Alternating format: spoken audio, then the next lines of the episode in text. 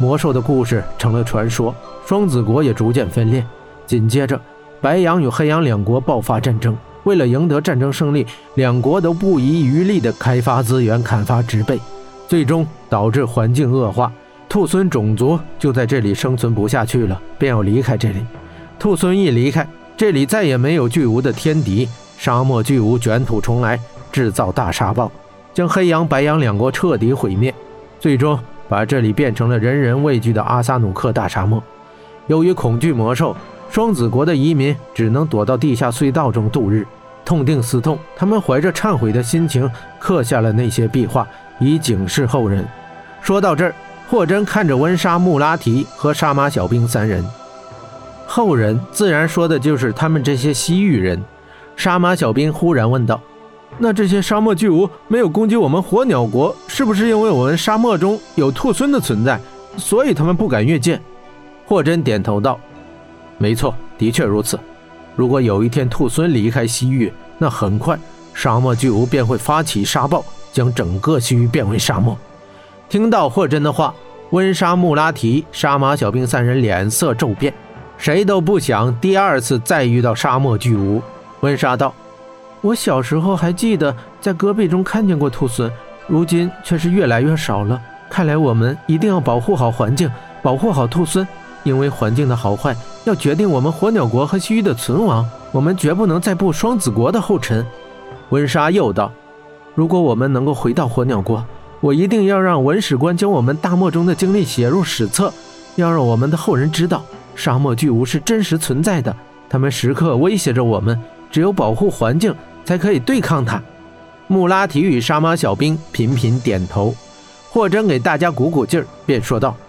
如今面对上古神兽，我们都活了下来，这充分说明老天爷是保佑我们的。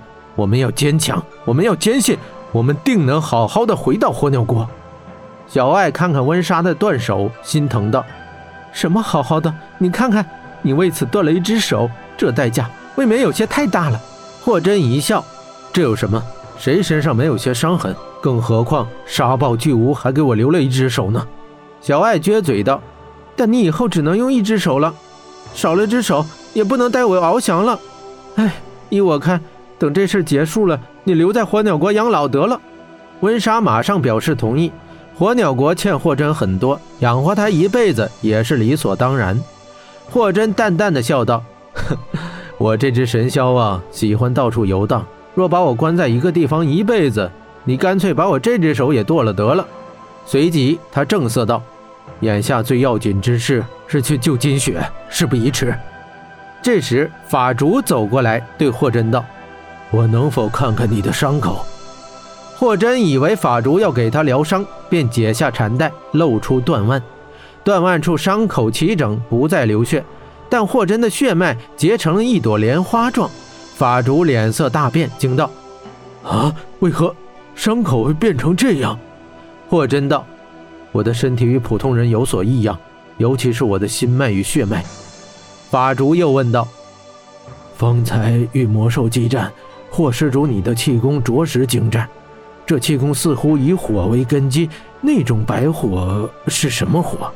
霍真道：“那是人体本有的力量，北龙山秘火。”法主道：“灭火？嗯。”法主沉默了一下，又道：“霍施主。”你的个人经历能否讲与法主听听？这件事对法主有着非常重要的意义，请勿推辞。霍真心中有些疑惑，但依旧同意了。于是他便将自己在北龙山的故事简短的讲给了法主听，其中对他妻子云三娘为救他而死一事，一句话讲过。因为霍真不想在这个时候分神，霍真也并未透露。他的师傅便是北龙山的魔王。听完霍真的故事，法竹明白霍真乃是火莲之身。法竹自身上取出一个小瓶，又提出要求：“霍施主，请将你的血给我几滴，可以吗？”霍真不明白法竹的用意，但还是扭着伤口滴出了几滴鲜血在法竹的小瓶之中。法主小心翼翼地拿着小瓶，打开他的藤篓箱，把那几滴血滴了进去。温莎等人都感到奇怪，这和尚究竟在做什么？